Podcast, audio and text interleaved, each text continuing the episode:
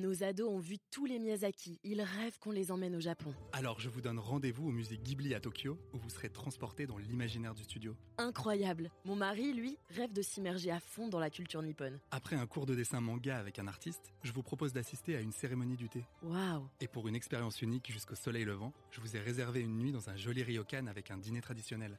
Je nous y vois déjà. Avec Marco Vasco, ne rêvez plus, vivez votre voyage l'esprit libre. Au rendez-vous sur marcovasco.fr pour imaginer votre prochain voyage sur mesure.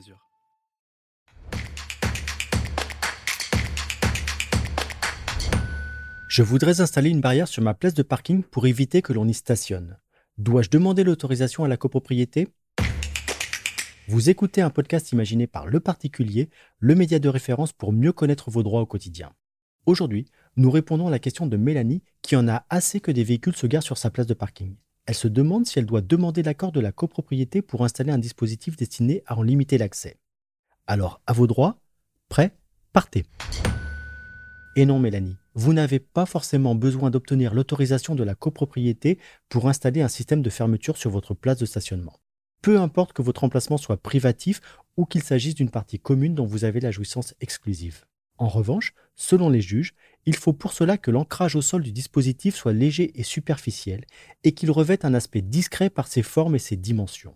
C'est du moins ce qu'il ressort d'une décision déjà ancienne de la Cour de cassation, puisqu'elle date du 19 novembre 1997, mais qui n'a pas été remise en cause depuis. En pratique, vous pouvez sans formalité installer une structure rétractable métallique fixée au sol ou même une barrière relevable. En revanche, si vous voulez empêcher l'occupation étrangère des places de parking de l'ensemble de la copropriété, il faudra prévoir un dispositif plus important.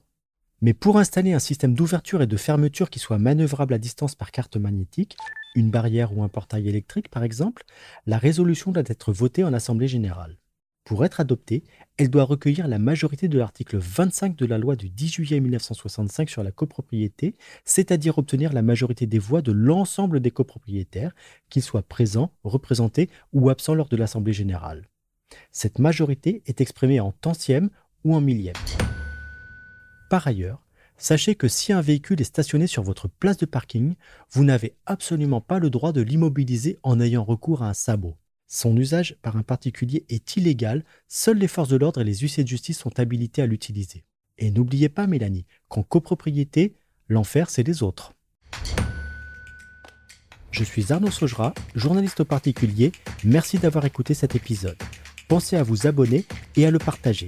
Il y a de fortes chances que vos contacts soient concernés par nos problématiques. Nos ados ont vu tous les Miyazaki. Ils rêvent qu'on les emmène au Japon. Alors je vous donne rendez-vous au musée Ghibli à Tokyo, où vous serez transporté dans l'imaginaire du studio. Incroyable. Mon mari, lui, rêve de s'immerger à fond dans la culture nippone. Après un cours de dessin manga avec un artiste, je vous propose d'assister à une cérémonie du thé. Waouh. Et pour une expérience unique jusqu'au soleil levant, je vous ai réservé une nuit dans un joli ryokan avec un dîner traditionnel. Je nous y vois déjà. Avec Marco Vasco, ne rêvez plus, vivez votre voyage l'esprit libre. Au rendez-vous sur marcovasco.fr pour imaginer votre prochain voyage sur mesure.